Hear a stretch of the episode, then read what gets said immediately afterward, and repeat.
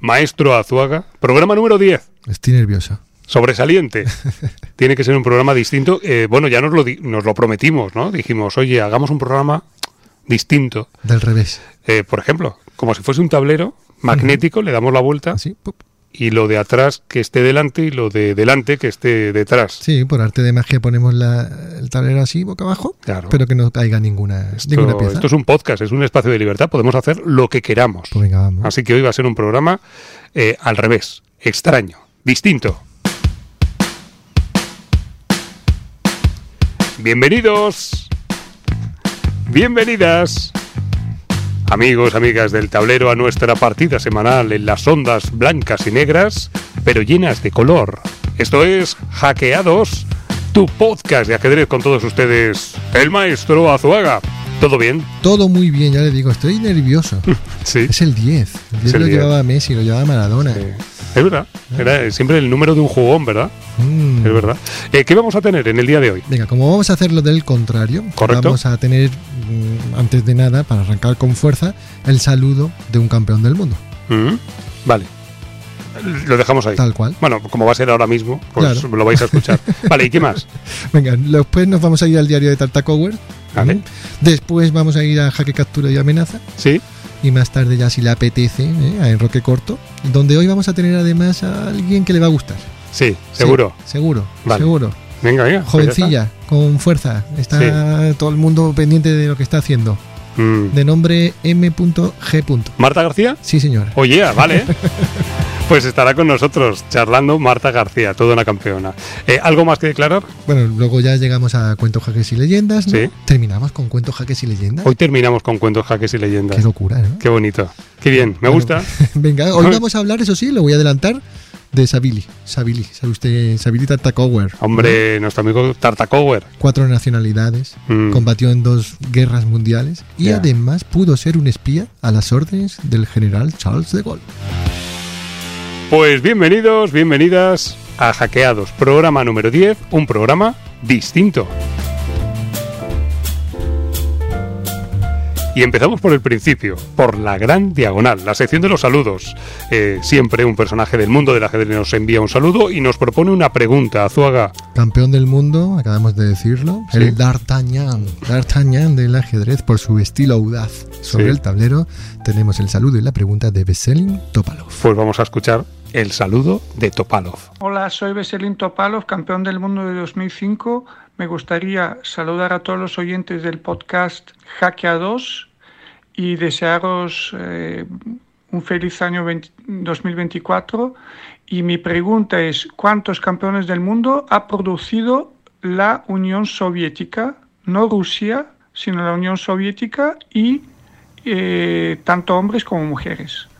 Un abrazo a todos. Un abrazo, A ver, amigo. a mí me gustaría pre- preguntarle a Topalov Sí. si él sabe la respuesta, ¿eh? Ya. Porque, ojo, ¿eh? Hay que tomar nota ahí de si ya era ruso, si no, Claro. si... Sí, porque una búsqueda fácil de Google a lo mejor no, no nos da el dato, ¿no? Bueno, a ver la audiencia. Vale, bueno, pues nada, ya sabéis, amigos, amigas, ahí está la pregunta de Topalov. Hoy vamos a hacer cuentos, jaques y leyendas sobre Tartacower y bienvenidos al diario de Tartacower, la miscelánea, la actualidad informativa, las noticias. Primer titular, ya tenemos ganador, ¿no? Del torneo Tata Steel. Claro, ya tenemos del Wimbledon del ajedrez Ea. eh, y Wei Ji ha ganado ya por Eh. fin la edición de este año en un emocionantísimo duelo de desempate. Y, y- y tanto fue así que quedaron cuatro líderes y bueno, se tuvo que, que montar allí un desempate. Bueno, lo digo como si se improvisara, estaba todo estipulado, ¿no? Entonces, bueno, Wei Ji, Gukesh, eh, Anishgiri y Abdusatorov, ¿no? Y bueno, Bien. disputaron la eliminatoria de desempate en la que Wei, de 24 años, se adjudicó la victoria absoluta tras hacer gala de su conocida agudeza. Eh, tenemos que contar lo de la térmica. Em, 20 de marzo, una cita ineludible. Eh, estamos en el capítulo número 10. Vamos a hablar también del Messi del ajedrez. ¿no? un 10. Es decir, vamos a tener, y esto es un notición, ¿eh? a Faustino Oro, a Fausti, eh, en la térmica, en el Centro de Cultura Contemporánea de aquí de Málaga, el 20 de marzo a las 6 de la tarde. Va, va a jugar con todo aquel que quiera pasarse por allí, duelos directos a ritmo rápido. Quizás Quizás también haga una exhibición de Puzzle Race, que ya sabes, Sí. son aquellos puzzles que tienes que ir adivinando a la velocidad de un rayo. Y bueno, yo creo que va a ser una oportunidad de oro para conocer a Faustino. Faustino Oro. Muy bien. ¿Puedo poner unos aplausos? Venga, va. Venga. 20 de marzo, ¿eh? Apuntarlo en la térmica. Creo que creo que va a merecer la pena, ¿verdad? Mucho, mucho. Bueno.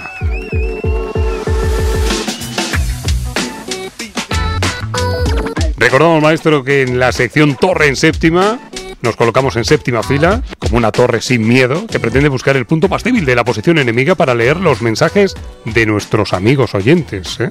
Mm, qué, qué bien lo dice usted eso. ¿eh? Yo, si lo hubiera dicho yo, me hubiera tropezado. Bueno, pues cada vez nos siguen llegando y más y más y más. Así que bueno, estamos muy contentos de tantos mensajes de la audiencia. Podéis seguir escribiéndonos a través de todos los perfiles de hackeados, en Twitter, en Instagram, en los perfiles de Diario Sur y de Grupo Vocento. Bueno, y en Evox, y en Spotify, y en Google Podcast, y en Apple Podcast, y en Amazon Music, y en Podimo, y en YouTube. Estamos en todos los sitios, así que desde aquí os enviaremos nuestros saludos ajedrezados y, como no, como dice el maestro Azuaga, nuestros abrazos de cartón cariño. Eh, ¿Por dónde empezamos? Venga, vamos a saludar por aquí, ¿vale? Aquí, por ejemplo, tenemos a Fer, a Bien. a Pablo Tierra Seca Montero, Saludos. a Pablo Coroas, a Jamaluen, Jamaluen, Jama- a Sergio Acedo, Saludos.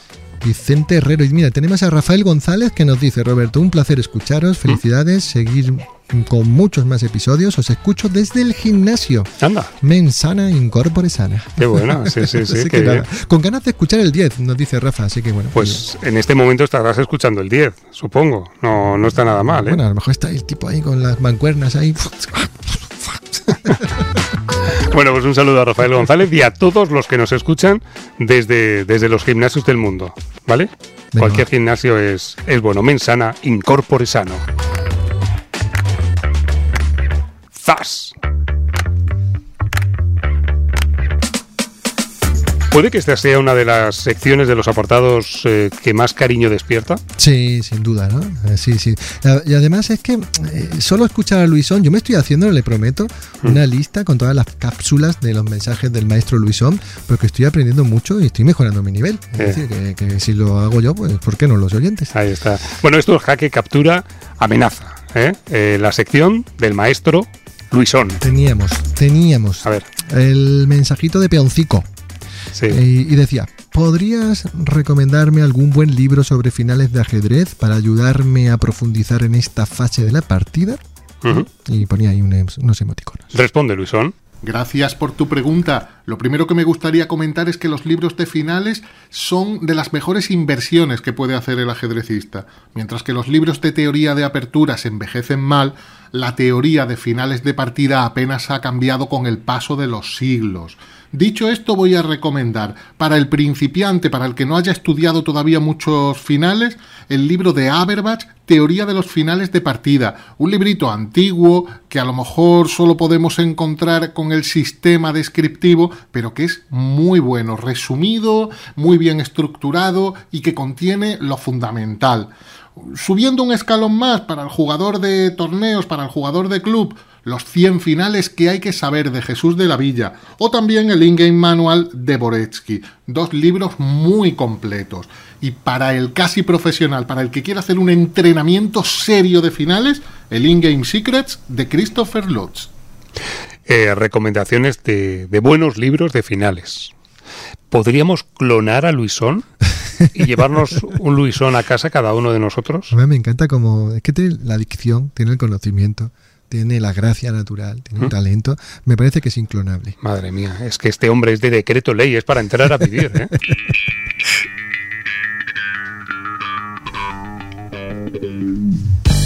Bueno, no sé si aquí debería ir cuentos, jaques y leyendas, pero va en roque corto. Ya está, no pasa nada. Es el programa número 10, el programa donde todo puede ser distinto y lo está siendo. ¿eh? Así que en roque corto, el momento del conversatorio, ¿podría hacernos un perfil de nuestra invitada de hoy, por favor? Venga, vamos, vamos a hacerlo de forma muy breve. ¿eh? Marta García, campeona femenina de España en 2002, en 2022, perdón, primera mujer en lograr el campeonato absoluto de los autonómicos de Valencia y una de las jugadoras más en forma del circuito internacional. Marta, ¿qué tal amiga? ¿Cómo estás? Hola. Hola, buenas a todos. Oye, antes de nada, geolocalízate porque no estás por aquí por España, si no me equivoco. Sí, no, ahora mismo estoy en Brighton. Llevo aquí un mesecito más o menos. Bien, ¿todo bien? Sí, todo bien. Mucho más frío que en España, pero bueno, ya estoy acostumbrada. Vale. Oye, antes de, de entrar en materia, Marta, eh, me gustaría casi empezar por el final. Hoy estamos haciéndolo todo al revés. Por eso quería que nos contaras cómo has vivido, cuál ha sido tu valoración del Campeonato de Europa de Partidas Rápidas y Blitz, que recientemente hace, hace dos semanas lo contamos, ¿no, Azuaga? Sí. Que jugaste en Mónaco con la selección española y en el que además finalizaste en una más que meritoria octava posición en la categoría de, de Blitz. Eh, ¿Cómo han sido tus, tus sensaciones ahora que ha pasado un tiempo?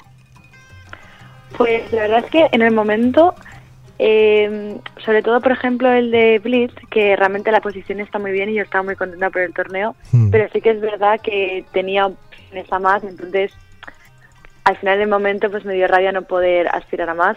Pero realmente ahora valorando las partidas y analizando un poco todo, estoy muy contenta de que siento que he estado mm, realmente batiéndome con las mejores de Europa y que he sentido que no estaba por debajo, entonces eso es muy positivo. Vamos, vamos a ir a ese final agónico que estás contando, Marta, en el que llegas a, a las dos últimas rondas con pie y medio ya en el podium casi, ¿no? Pero vamos a ir primero un audio y ahora, y ahora lo vamos a, a ir comentando. Marta vuelve a ganar. Cuidado que está en racha esta chica. Cuidadito que se pone con 8 de 10.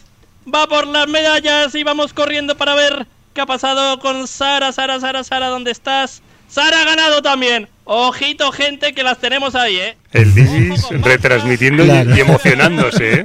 ¿Cómo Sí. lo vive siempre el Divi? Sí. Bueno, no sé si lo habías oído, supongo que sí, pero aquí estaba el corriendo Divi para ver- retransmitiendo tu victoria contra nada menos que Pia Kraslin, ¿no? Ronda décima y, y bueno, con negras le ganas a, a una auténtica leyenda viva del ajedrez, a, a Pia Kraslin, y juegas ya la, la- la última, la última de, de las rondas todavía con posibilidades contra la georgiana eh, Kotenanesvili, ¿no? que es la 19 del mundo, alguien a la que ya te habías enfrentado en noviembre, ¿no? en el segundo tablero. Y bueno, Sí. al final pierdes, logras ese octavo puesto que estás contándonos. Eh, ¿Dónde crees, Marta, que, que- que ha estado el, el factor decisivo? ¿Dentro o fuera del tablero? No sé si tienes identificado el momento clave de la partida final o lo, enfoca más al, lo enfocas más a- al plano emocional, a la tensión competitiva. Pues, o sea, yo creo que, por ejemplo, la partida que jugué la onceava, o sea, después de ganar a Pia cuando jugué con Kosteniuk, Sí. ahí sí que yo sentí que ella simplemente me superó y no estaba molesta porque digo, bueno, simplemente ha jugado mejor la partida que yo. Y ya la última ronda sí que sentí que estaba como muy nerviosa, o sea, quería que pasara ya todo rápido y al final tenía una buena posición todo el rato, pero por intentar simplificar las cosas o que todo fuera más fácil, me acabé apurando y al final me acabé colgando. Entonces yo creo que sí que fue un poco como, como las ansias de decir, joder, quiero que ya que ya acabe, ¿no? Que ya se simplifique la partida y que pueda saber qué está pasando. ¿Qué, qué harías, qué harías ahora en, la- en esa última? ¿Cambiarías, ¿Cambiarías el repertorio, por ejemplo, a- ante, ante la reti de, de, de la georgiana, ante ese caballo F3? ¿Harías algo distinto? Yo creo que el repertorio no tanto porque al final es importante jugar posiciones que ya conozcas y que te sientas cómoda, Ujú. pero yo creo que cambiaría más eh, la mentalidad, ¿no? De jugar la partida y simplemente empezar, bueno, yo voy a intentar jugar lo mejor posible, voy a intentar ganar y si no se puede, no se puede, ¿no? Yo creo que fui a la partida pensando, bueno, unas tablas están bien porque sabía que con tablas también quedaba podium y al final eso me jugó una mala pasada. Oye, Marta, cuéntanos eh, un poquito más allá de la, de la competición. En fin, quiero rebobinar casete. Eh, vámonos a tus comienzos. ¿Cómo empiezas a jugar en esto de las 64 casillas? O no sé si tienes una fotografía de ti pequeñita frente a un tablero o algo así. Pues la verdad es que yo tengo una historia curiosa porque comencé relativamente tarde, porque comencé a los 10, 11 años y fue porque la verdad es que fue de manera muy una casualidad de que estábamos en un campamento con niños y entonces había un torneo de ajedrez así una cosa pequeña que iban a hacer y mi hermano se apuntó y dije ah pues yo también quiero y nada entonces mi hermano me enseñó ahí un momento cómo se movían las piezas y desde ahí jugué aquel torneo y luego volví a casa y les dije a mis padres oye yo quiero empezar a dar clases de esto Qué bueno. Fíjate. O sea que fue por imitación un poco. Eso, eso fue lo que le pasó, eh, no sé si, si lo sabes, a, a la misma Pia Cranlin, ¿no? que ella tiene un hermano y de muy pequeñita lo que hacía su hermano, ella, ella iba haciendo lo mismo y fíjate, ¿no? Dónde llegó, ¿no? Es decir, que, que me recuerda mucho tu historia. Eh, Ah, que- pues no sabía sí, que sí, sí, sí, así tal cual. ¿no? Además, jugaba al fútbol, pues yo al fútbol. Eh, pescaba, pues yo pescaba. Jugaba al ajedrez, pues yo también. Y así, pues que se convirtió en la campeona que conocemos. así que nada, gracias a tu hermano. ¿Cómo se llama, por cierto? Guillermo. Pues nada, gracias, Guillermo. Y un saludo. Sí. Sí. Bueno, pues quiero pararme un, un momento, Marta. En noviembre de 2023, eh, eh, en, bueno, en el europeo, en el Campeonato de Europa por equipos que se celebró en Montenegro, ahí representaste a España en el primer tablero, ¿no? Por decisión del capitán Iván Salgado, a pesar, y esto quiero que, que lo expliquemos a la audiencia de Hackeados, a pesar de que no eres o no eras la primera de la lista nacional en el Elo, ¿no? Entonces me gustaría que nos explicases varias cositas, ¿no? Por un lado, ¿Cuál es el argumento estratégico que hay detrás de mover los tableros? Es decir, ¿por qué Anita Mannache, por ejemplo, siendo la primera de Elo, juega en el cuarto? Porque tú eres la primera. Y por otro lado, Marta, si esta estrategia eh, de verte contra las mejores en el primer tablero, como fue en el caso de, de Georgia, ¿no? a la que le ganasteis, te ha dado un plus competitivo a ti, una dosis de confianza. Pues a nivel estratégico, realmente, claro, independientemente de el, digamos, los puntos, el elo que tengamos concretamente, cada uno tiene diferentes estilos donde pues te desenvuelves mejor o peor. Y entonces, por ejemplo, pues Iván, que fue el capitán, él lo que hizo fue unas estadísticas y evaluó contra qué jugadoras teníamos mejor mejor performance, ¿no? O sea, mejor puntuaciones. Y pues resulta que a mí se me da peor jugar contra gente inferior y sin embargo cuando jue- juego con gente superior, pues por alguna razón, no sé, me motivo más, me concentro más, entonces mm, se me da mucho mejor. Entonces, pues eso fue un poco la estrategia de por qué pensaba que tenía más sentido no ponerme arriba y por ejemplo en la mandate es verdad que ella puntúa muy bien contra gente que tiene igual un poco menos de lo que ella o igual, porque tiene un estilo así como un poco raro, pero que contra esa gente mm, les vuelve loco, ¿no? Sí, sí, total. Anita ahí en cuarto hace diabluras y de hecho casi siempre se lleva medalla, ¿no? Sí, sí. Es decir, ¿y esto te, te ha dado una dosis de confianza, Marta? Yo creo que sí, la verdad, porque, o sea, no es que tuviera miedo, pero tampoco nunca me había planteado que iba a ser el primer tablero y cuando me lo dijo dije, joder, pues a ver cómo se me da y me sorprendí a mí misma, creo yo, que no, no jugaba, o sea, las partidas incluso las que perdía no sentía que me estaban superando, o sea, sentía que, pues bueno, obviamente tengo a muchas cosas que mejorar, pero sí que sentía como que estaba ahí en la lucha, ¿no? Y yo creo que eso sí que me ha dado confianza en sentir que puedo estar luchando contra, contra esa gente.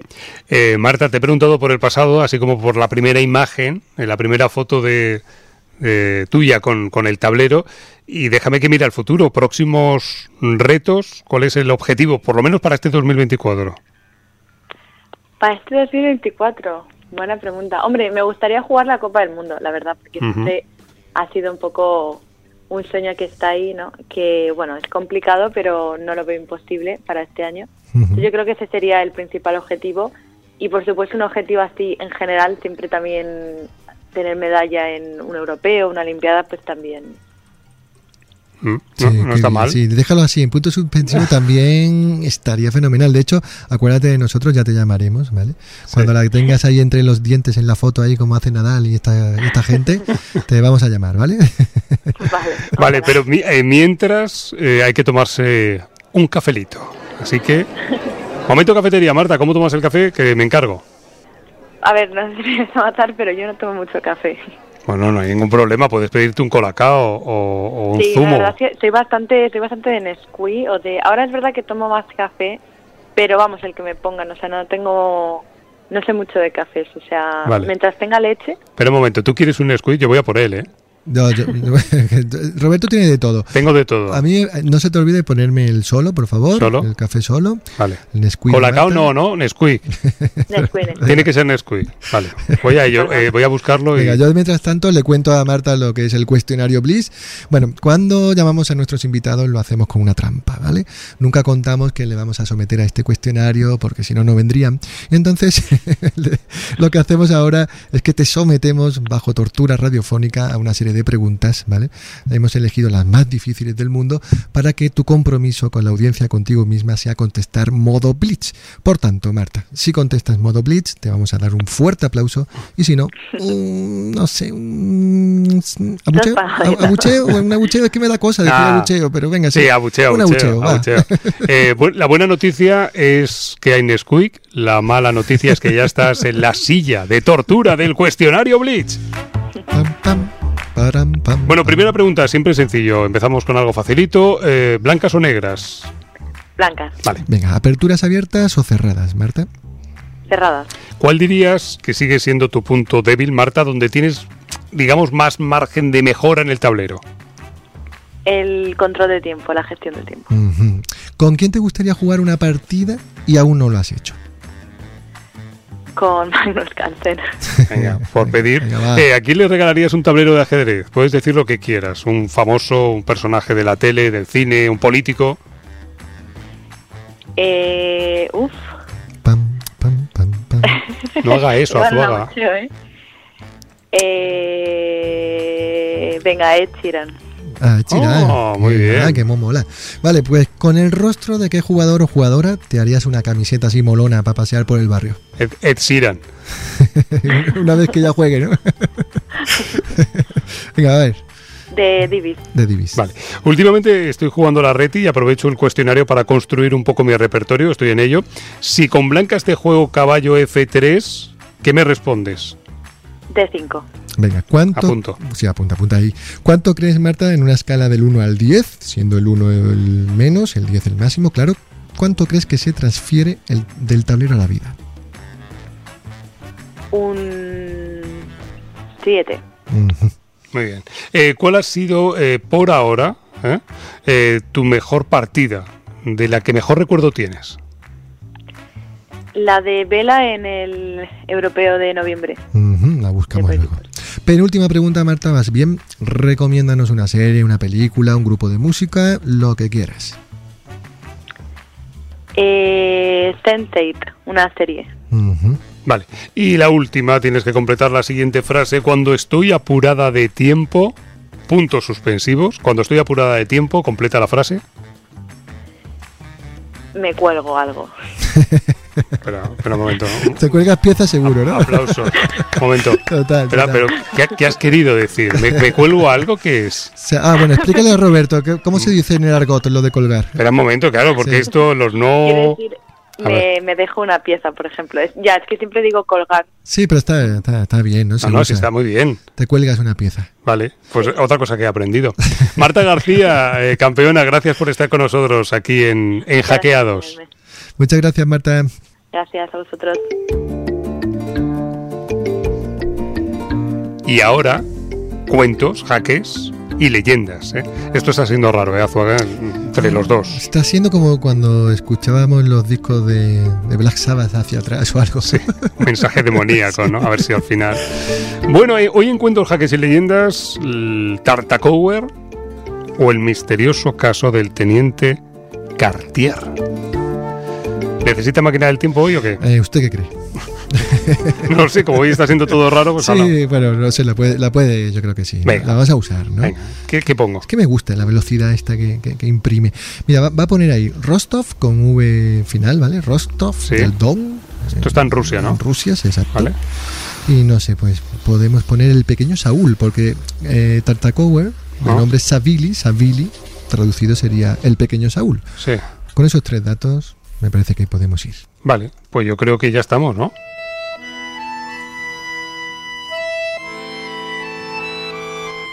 Rostov del Don, Rusia, 1887. Allí es donde nace el protagonista, ¿no? De esta historia. Eso es, Tartakower nace allí en una familia de origen judío y polaco.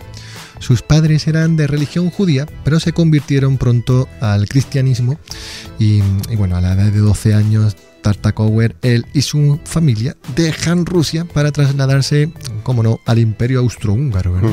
Sale así siempre en nuestras, nuestros cuentos por aquella Sí. época. Se establecen finalmente en Viena, donde Tartakower vivió prácticamente toda su juventud. Hay un documentalista, historiador, aficionado al ajedrez, Javier Cordero, con una página www- www.ajedrezdeataque.com, eh, que nos cuenta muy bien cómo Tartakower tuvo una vida errante.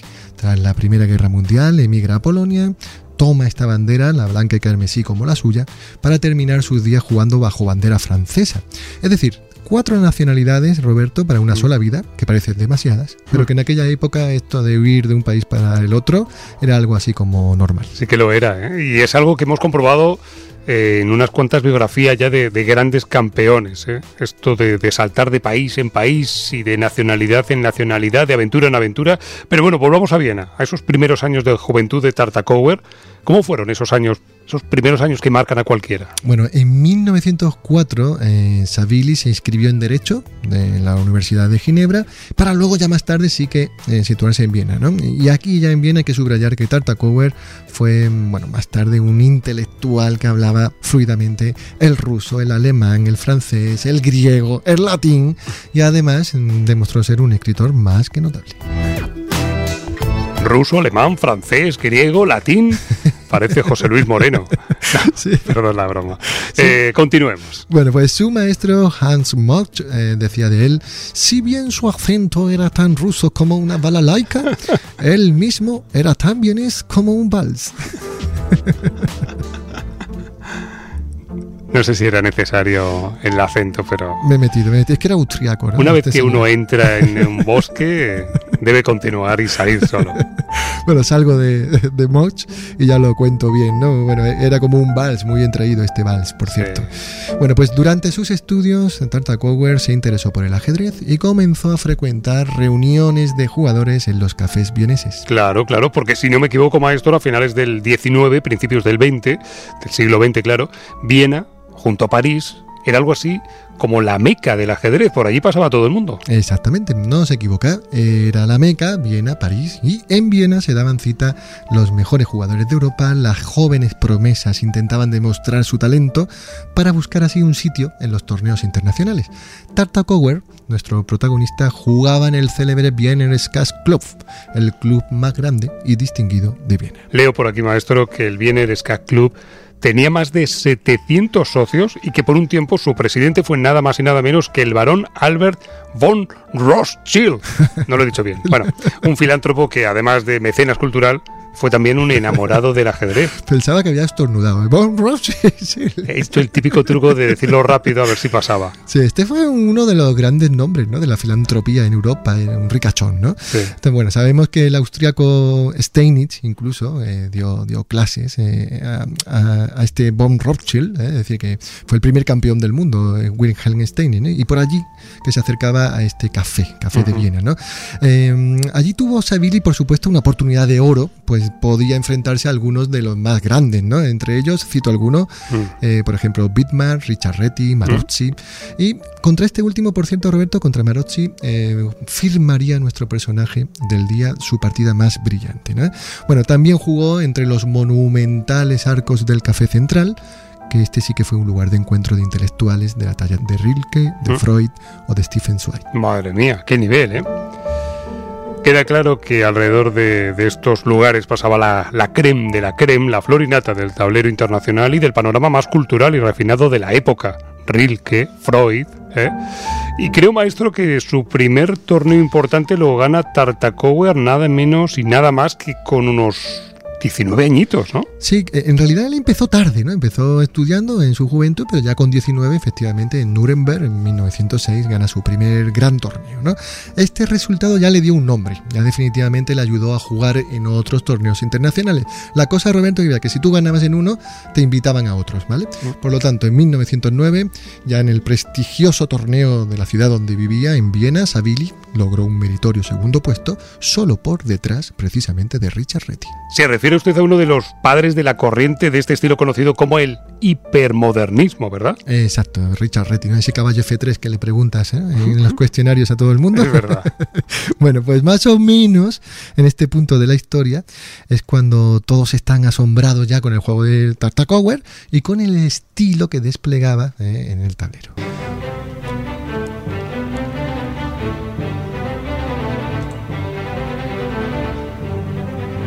Y llegados a este punto, está ya la Primera Guerra Mundial. Exactamente. Mm. Y aquí es donde empieza, si no me equivoco, la verdadera partida de Tartakower, ¿no?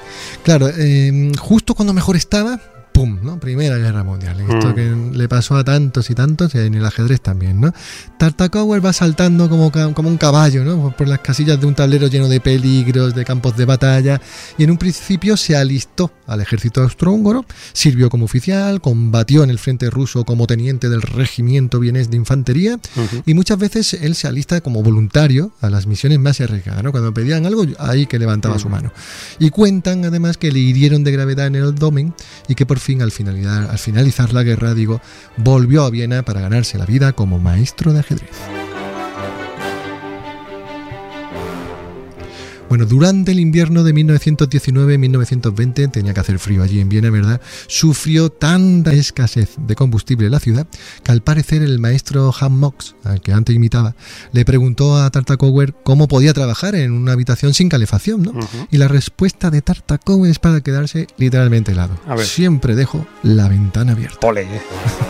Vaya vida, eh, la de aquellos años. Creo, maestro, que poco después de poco después de aquello, Tartakower emigra a Francia y se establece en París, en la capital. Claro, se establece en París, pero sigue jugando con bandera polaca. Ajá, a pesar vale. de que Tartakower ni siquiera, por cierto, hablaba el polaco. De tantos idiomas que antes citábamos, el polaco no, ¿no? Pero Ujú. bueno, acepta la ciudadanía de este país, se, se convierte en uno de los embajadores honoríficos más importantes de toda la historia de Polonia. Y en el plano competitivo, en el tablero, no fue hasta después de la guerra cuando Tartakower consigue demostrar su verdadero nivel, comenzando a aparecer eh, en la zona noble de, de las clasificaciones Ujú. y además lo hizo mostrando un brillante estilo de ataque. Es decir, no, él no, no jugaba aperturas convencionales, él siempre intentaba mejorar, innovar, transformar los postulados de ese hipermodernismo de, de Reti al que antes eh, citabas, Roberto. Y todo ello, claro, imagínese, para el deleite y asombro de, de los aficionados. Vamos, que era un jugón, un crack, un 10, era la trufa negra, el orito del Perú. ¿eh?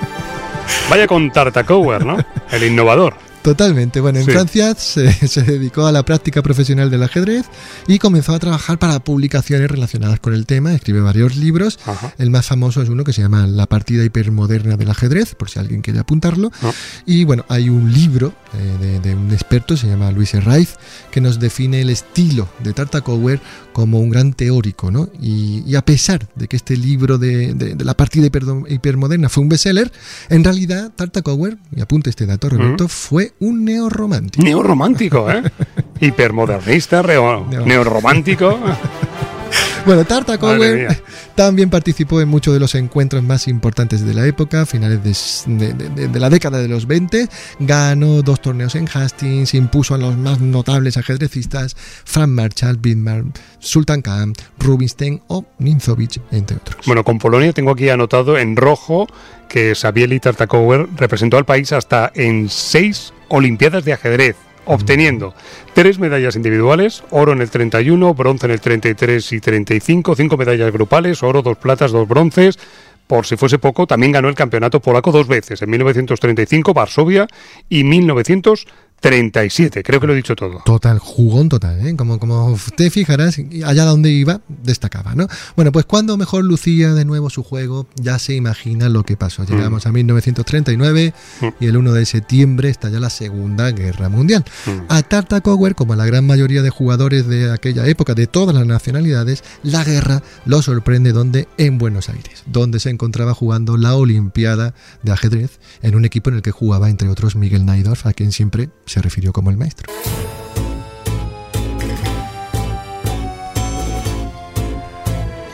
¿Y qué pasó, maestro? ¿Se quedó en Argentina como hicieron muchos otros, como por ejemplo el mismísimo Naidorf, eh, su maestro, o no? Mm, él no, él estuvo por un breve periodo de meses en Argentina, viendo un poco lo que pasaba, pero Tartakower decide que se volvía a Europa, ¿no? que en, en su caso llega a Francia poco antes de la ocupación alemana de 1940 y se une a los voluntarios de las fuerzas francesas libres de Charles de Gaulle. Y es aquí cuando empieza el seudónimo de Georges Cartier. Ah, ya empieza a encajar el puzzle, ¿eh? Muy bien. Bueno, pues Luis Herraiz, que antes lo citaba, médico ajedrecista, es autor también del- de un libro precioso, lo recomiendo, Atlas de un maestro de ajedrez, que está dedicado, es tributo a la figura de nuestro personaje. Es una obra imprescindible, ¿no? Bueno, pues eh, él, él comenta en, una- en un fragmento que tengo aquí que Tartakower dijo que tomó este apellido Cartier porque para los franceses su nombre verdadero era más difícil de pronunciar y antes había intentado alistarse en el ejército polaco afincado en Inglaterra, pero se le denegó debido a su avanzada edad. Mm. Esto es quizás, dice Herraiz, lo que provocó que Tartakower optara por ocultar su identidad.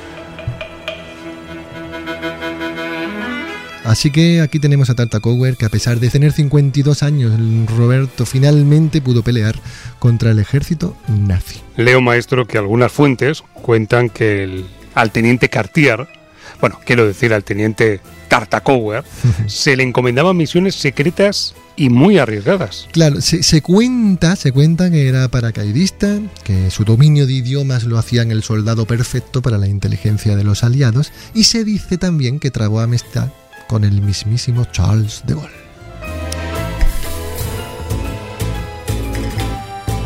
Bueno, el siguiente capítulo, eh, em, pasamos página, digo, el siguiente capítulo se podría titular perfectamente El Código Enigma. Sí, sí, lo habéis escuchado bien. Sí, código enigma, ¿no? Que salta aquí en esta historia. Claro, eh, contábamos lo de 1939, Olimpiadas, Buenos Aires, eh, invasión de Polonia. Y claro, Alan Turing eh, surge aquí también en esta escena porque los aliados no se rinden, ¿no? Y, y quieren tras capturar un submarino alemán, ¿no? conseguir cómo se comunican ¿no? los nazis. ¿no? Y- Claro. Y, aquí eh, surge eh, el equipo de Alan Turing para descifrar el código enigma. Ujú. Bien, pues entre los reclutados aparece también el teniente Cartier, es decir, nuestro personaje Oh. Tartakower, ¿vale? Que vuelve a entrar en juego, nunca mejor dicho, ayudando a otros ajedrecistas notables que también estaban en el equipo inglés en Buenos Aires, como Harry Golombek o Hugh Alexander.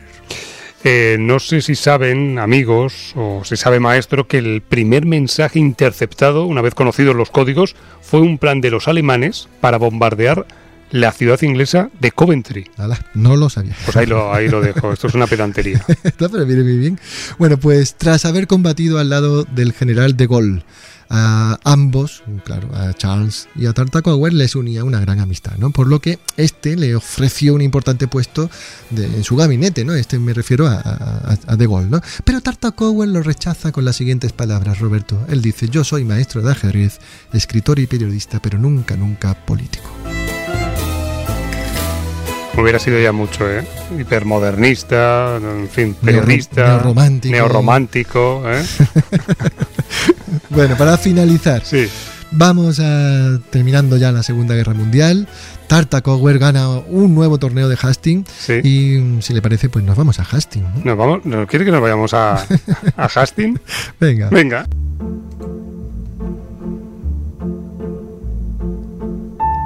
¿Esto le parece adecuado para estar en...? En Hastings. Sí, ¿no? Sí, porque ya vamos finalizando. Esto Vale. ya es una armonía así como... bah.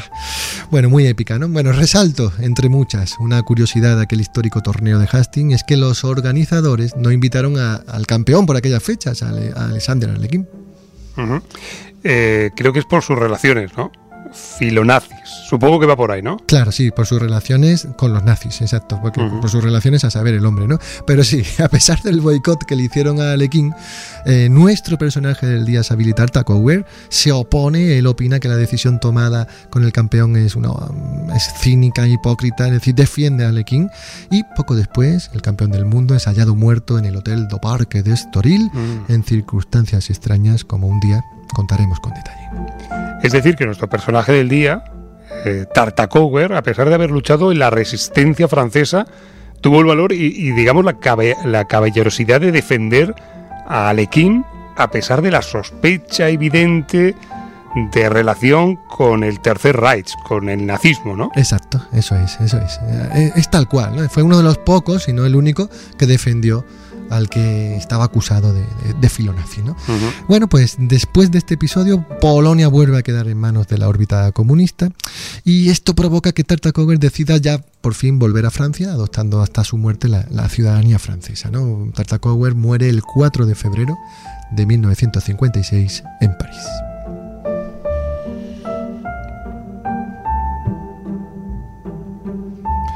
Yo le propongo, Roberto, que hacer, no sé, más adelante un nuevo capítulo donde contemos a la audiencia lo que nuestro personaje dejó escrito, ¿no? En un tono medio sarcástico, que se llama algo así como los siete pecados capitales del ajedrecista, Mm. junto a sus célebres frases, sus incontables aforismos, o como lo solemos llamar, sus geniales tartacoverismos. Me ha encantado conocer la historia de Tartakower. Eh, aquí tenemos una sección que es la de las noticias, que se llama el diario de Tartakower. Así que ahora ya, para muchos, pues todo, todo tiene el sentido de, de este, de este programa, que parece que no, pero, pero tiene, tiene sentido.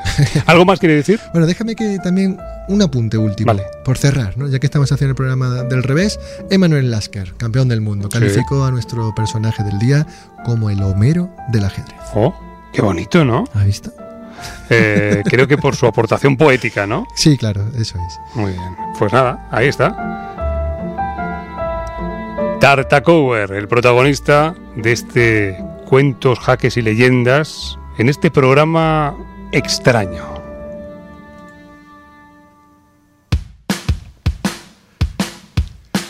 Bueno, eh, ha sido todo raro, o sea, ha sido como, ¿sabes? Como ponerse un jersey de al revés, Sí. que es tu jersey y es tu cuerpo, pero hay algo que es extraño. Bueno, ya está, hemos celebrado así el programa 10. Pero sabes que yo no sé si a usted le pasa, pero yo cuando me lo pongo del revés no me di cuenta. No, No. ¿Usted se da cuenta? siempre. Pero del mío.